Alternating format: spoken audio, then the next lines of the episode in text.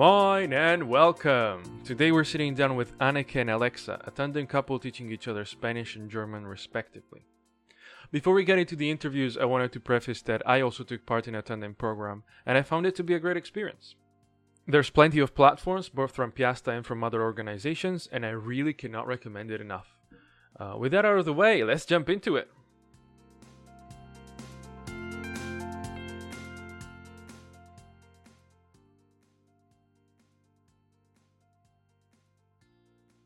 So Anneke, how come you decided to to learn Spanish and decided to do the tandem program? Well, actually, learning Spanish started quite a few years ago when I came back from my Erasmus uh, year in Italy. In Italy? They don't speak Spanish in Italy. I know. I'm from there. yes, I do speak Italian. And I don't know, after having studied Italian, Spanish seemed understandable to me, like not as hard as before anymore. oh yeah. and oh, yeah. Um, yeah, back in Heidelberg, I just uh, I just hang out with a lot of international people. Alexa, you I presume you came to to Germany, so learning German just seems like a smart thing to do, right? Yeah, sure. But for me, it's been a while since I'm learning. And yeah, German, it's not an easy language. So it's very important to practice and i thought like yeah it's a very good opportunity to improve and to yeah make some german friends as well. Mm-hmm. so yeah i find it super good. I can relate i can relate. It's always uh, somehow very hard to to find friends that are german speaking as well. I, I just feel because like you know when everyone's native to the place that they are in it's just kind of like hard to get in the the group because it's like I'm kind of an outsider, right? Uh, although, like, I was gonna ask you, are you planning to stay long term, or do you not know yet? Mm, I think I would like to stay after my master. Like, if I mm. find a job that I like, why not? I like Hamburg. The weather not that much, but generally it's a great city. so, um, uh, how how did you start essentially? Did you connect through the Piasta website or? Yes. Yeah. So how long have you been doing the the tandem program?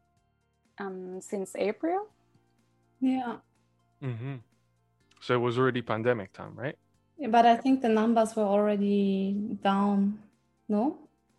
Mm. I, I think it was better than during the winter, for example. So did you did you start already meeting up in person? Yes. We're not gonna look up if it was legal or not, so you can say what you. No, I mean it's legal. Come on, two households and. Yeah, no. In fact. I also considered it to to do tandem just digitally.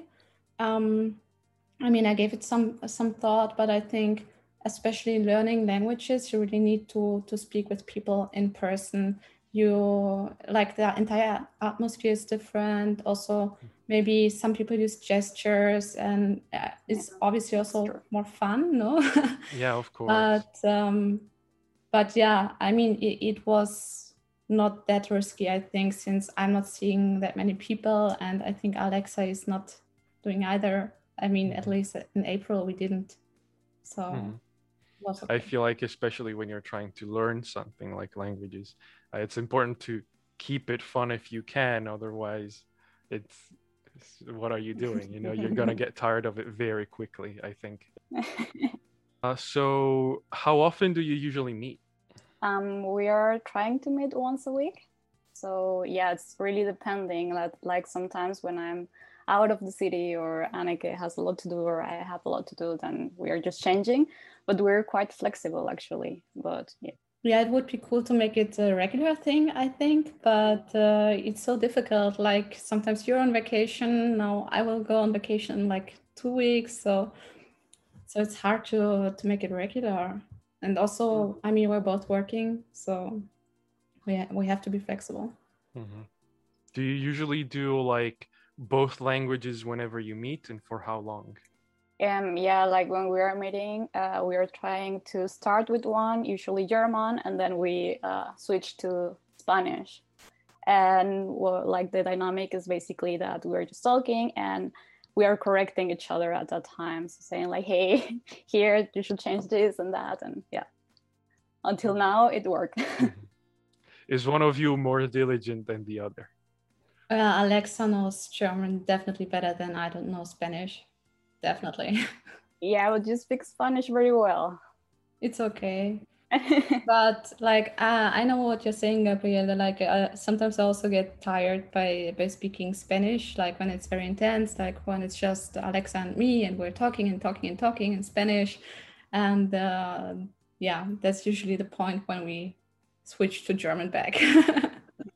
mm-hmm. Yeah, all right, that makes sense. And I feel like you also gotta know yourself a little bit. I know that I can relate to uh, Spanish specifically a lot. With like, at one point, I was always getting very tired when we were speaking Spanish. And then at one point, my tandem partner uh, uh, basically invited me to to like not exactly party, but we were like in a gathering with her friends. It was before the the pandemic and everything. Um, but uh, uh, I was like really forced into it, and after a while, it kind of like broke the ice, and I was like, oh well, I guess we're speaking Spanish now. so like, I think you gotta always find uh, a balance of like knowing yourself when you're gonna get very frustrated if you push through it, and sometimes pushing through it is actually what you need to really level up the language, so to speak what were uh, what topics did you start with and generally what topics do you like to talk about for a lot? Mm. if there's anything specific. Yeah i think we are talking about everything like about daily life about yeah any possible topic depending on what happened. Yeah I, I remember our first meeting we talked about like of course we introduce ourselves know what we're doing why we're doing it and like hobbies. We also talked about books. Yeah, that's true. And I think afterwards we were mainly talking about ice cream and what's what are our next plans and vacations and yeah, the, the normal stuff. I feel like you're you're always a little limited when you start. So like, is the native usually leading the conversation? Do you feel, or do you just kind of go together? Because I had the feeling before where like my tandem partner was not very fluent yet, so I would usually have to lead the conversation every time. Well, I don't feel one of us is leading. I don't know what's your expression uh, impression, Alexa. No, I also don't feel like someone is leading. I think it's very yeah quite equal. a normal conversation. Mm-hmm. Have you ever had any drama or like struggles? Not yet. okay, okay. And like, because there's always uh, struggles with misunderstandings, right? Uh, do you usually translate it right away? Do you? I think I'm asking like after the conversation, I'm saying like, okay, I didn't understand this part. What uh, did you mean with this? And then yeah, Annika is explaining me, ah, that means that and that, and yeah, when you when you do that do you usually do it in english or how do you do that? Uh, with me in german like i ask in german then she's explaining me with other words in german so. Oh okay. Very nice very nice. Yeah. Uh, i think there are upsides and downsides with uh, introducing english in the conversation. Probably a lot of downsides because i know that i i introduced english because i'm very comfortable with english but then we ended up talking just English for a bunch, and that wasn't helpful. do you ever do activities together? Um, yeah, actually, we did this tour. Uh, do you remember, Annika, the one that you told? The lake? Uh, no, the one that we were like following some map and then like getting the audios. Yeah, that was really cool. It was, yeah. I think, the Liberation Day of Hamburg, the city of Hamburg. Yeah, it was an audio walk in German, and there were uh, several um, stations in, in the city with the QR code. And um, yeah, we could listen to some history information about resistance uh, in Hamburg during the Third Reich, during the Nazi time. And yeah, also about what happened afterwards. So that was really interesting. Yeah very interesting for sure. I was gonna ask um, to each of you like, what is the uh, the cultural aspect that you learned from one another that was most interesting to you? So, for example, Alexa, what was the most interesting cultural aspect of Germany that you learned from Annika? Mm, I think that um, yeah, Germans are very direct with what they are saying. Like they're going straight to the point. Even like if you ask to uh, explain something, it's like very straightforward. You know compared to yeah latin culture that it's more like blah blah blah and then you talk about this and then all that and then you go to the point so yeah i will say that is it is it a thing that you appreciate or is it a thing that you kind of struggle with no i think i actually appreciate it like i also didn't realize before that I was doing a lot that that I was not going straight to the point that I, I was talking about other stuff. And now I'm also trying to implement more that into my life mm-hmm. and I think it's quite cool that. Yeah I think it's the the beauty of exchanging cultures right? You always get like oh maybe you could I could take a bit of this and make it mine. So Annika what is the the most interesting thing to you I think it's um the way Alexa sees things like um, I have the tendency to be worried if not everything is perfectly planned or um, if I don't know for sure what will happen. And I feel that Alexa is very chill about it, like, oh, we will see and it will be fine. And uh, yeah, I really like that mindset. Do, do you ever meet online or do you always try to do it in person or not at all? Mm, yeah, I use in person actually. Like we never met online. Mm-hmm. It's, it's cool to be on the same page on that because I feel like some people are also more comfortable with uh with online sometimes. Maybe also just because you're very busy and it's like uh, I just gotta take like half an hour of my day to to do a short call or something. But if we gotta meet, then I gotta commit.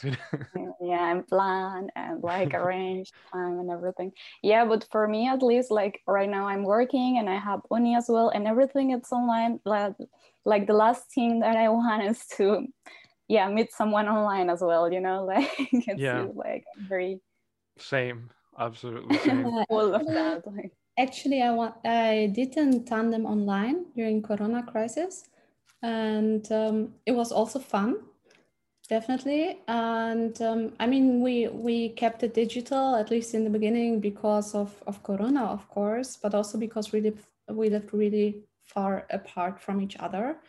And uh, yeah so so we decided okay at least in the beginning let's let's do this online until then uh, cases go down a little bit and yeah was it also for Spanish or for what language was it? Uh, Italian. Mm. How right? Let's show off a little bit. How many languages do you know, Annika? Oh no. um, like about five. I'm I'm learning Portuguese right now. Um, list list. okay, so uh, German, English, uh, Italian, Spanish, and Portuguese. Um, Alexa, do you what languages do you speak? Um, Spanish, English, German, and French. Mm-hmm. Very nice. Very nice. I didn't know this. See, a new fact. you find out new things every day.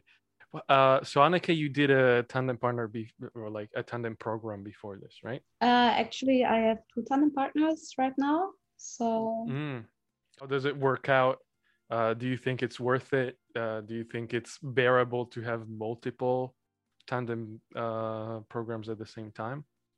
Yeah, sure. Why not? I mean, um, I signed up for two languages because I I don't want to forget Italian, um, and neither Spanish, of course. I would love to become better, uh, but also I I knew before that I I have enough time for this um, because I mean I just moved here in October. There was the lockdown, so I didn't really uh, know that many people, and I knew okay, I can do two tandems per week. That's that's no problem. How did you start learning? Um, I'll, I'll start with Annika. How did you start learning Spanish? Um, I, I don't really remember. I just had contacts with uh, people from uh, like with the Spanish people and some from Costa Rica and Colombia. One of my best friends is uh, from from Colombia, and um, yeah, so I always listen to the language and I just tried a little bit to talk. And then I did this A2 course at university, and uh, then. then I did a salsa course and went to salsa parties, and that's where I really learned Spanish. Is that it? yeah. But uh, how come uh, you decided not to do your tandem with your friend from Colombia then? Um, well, he's actually my best friend, but um, he's living in Heidelberg, where where I've studied. So, yeah, I mean, sometimes in Heidelberg we, we spoke Spanish, but uh, usually, I mean, his his German is perfect, so usually we German. Very nice. And uh, how did you decide to uh, go for a tandem program? I didn't have any Spanish speaking friends in, in Hamburg. So I thought it could be cool to sign up for a tandem because I noticed over like over the first month I didn't speak any Spanish at all and uh, like maybe sometimes when i was talking on the phone with somebody but that's it. And uh, and yeah so i thought okay i don't want to uh, want to forget spanish. I like it too much. I need to do tandem. Yeah. Right. And you alexa how did you uh, start uh, learning german? And at one point at what point did you think oh maybe i should go for the tandem program um, yeah, like for me, I started uh, learning German when I was in Mexico in high school, but it was uh, very intermittent. So I was studying, then I was stopping, and then I did an exchange year in Dresden. Uh, I was there for yeah six months, and then I went to Bayern uh, to do an internship there. So yeah, I learned a lot during this period, and when I came to Hamburg, I said like yeah uh, the best thing is that I'm practicing, and also for me, it's like a way to get to know new people who are interested in your mother tongue, and you're also interested in their mother tongue. So it's a very nice opportunity to inter like to exchange um, a lot of things. You know, not only a language but also cultural stuff, and yeah, it's not the same as with. Uh, other people that might not be also interested in your culture or in your mother tongue. So for me, it's very special. Why? Mm-hmm. Oh yeah, it, it is a very good program. But it seems, is it fair to say? Uh, do you think that you were kind of looking for friends first, and also the exchange for languages? Wh- which one would you think was the the priority? I think the priority, of course, is to learn the language, but uh, for me, it's also very important that you're also fitting with this person because otherwise you will get tired of course of meeting or if you're not uh yeah if you don't like that much the person of course you will be uh, like yeah what for? I will meet this person if i don't like the how is he talking to me or she talking to me or so um you know? you've uh, both been in hamburg for a while now. Was were you I, I believe you alexa said that you were here before the pandemic right? Yes second lockdown. Did you get to go around places? And what what are your favorite spots in Hamburg so far? Start with Alexa because she's got more experience. um, An underrated spot, for example. What would you say? I don't know. I don't have anything in mind right now. Um, let me think. Hmm. I think uh, yeah, near to Hamburg, there are also a lot of uh, lakes that you can go. They're quite nice. I don't have in mind right now the the names, but I've been in some that were super beautiful. So okay, just gotta go out, see like a, a, blue spot on the map, and go there. yeah, you, exactly. That's what you need to do. That works. That works. I, I usually look for green and blue spots. uh, just kind of go out outside of town and go like, wow, this was awesome. uh, Annika, did you do you well? First of all, did you get to see the town uh, would you say enough? Do you want to explore a bit more during the summer, or how is it? Uh, not enough yet. Like I didn't haven't seen it enough yet, of course. Um, but I also really love Landungsbrücken. I also like the Alster, of course. Um, I really, really like Altona Balkon. Um, I don't know if you guys have been there, but I do not think so. Oh my gosh, you should go there. yeah, it's very beautiful there. It's amazing. Like you have this park and you have this uh, plateau with a nice view over over uh, the Elbe and um, the harbor on the other side. And especially at night, all the lights are shining and people come there for chilling and having a beer. And it's it's a very very cool place. Great. Then uh, just like maybe some uh, final tips. Tandem is more fun with ice cream. Go for ice cream. ice cream is good. Everyone have ice cream. Um, yeah, that yeah, you should keep open and enroll to the tandem program because it's very cool and you can get to know very nice people there.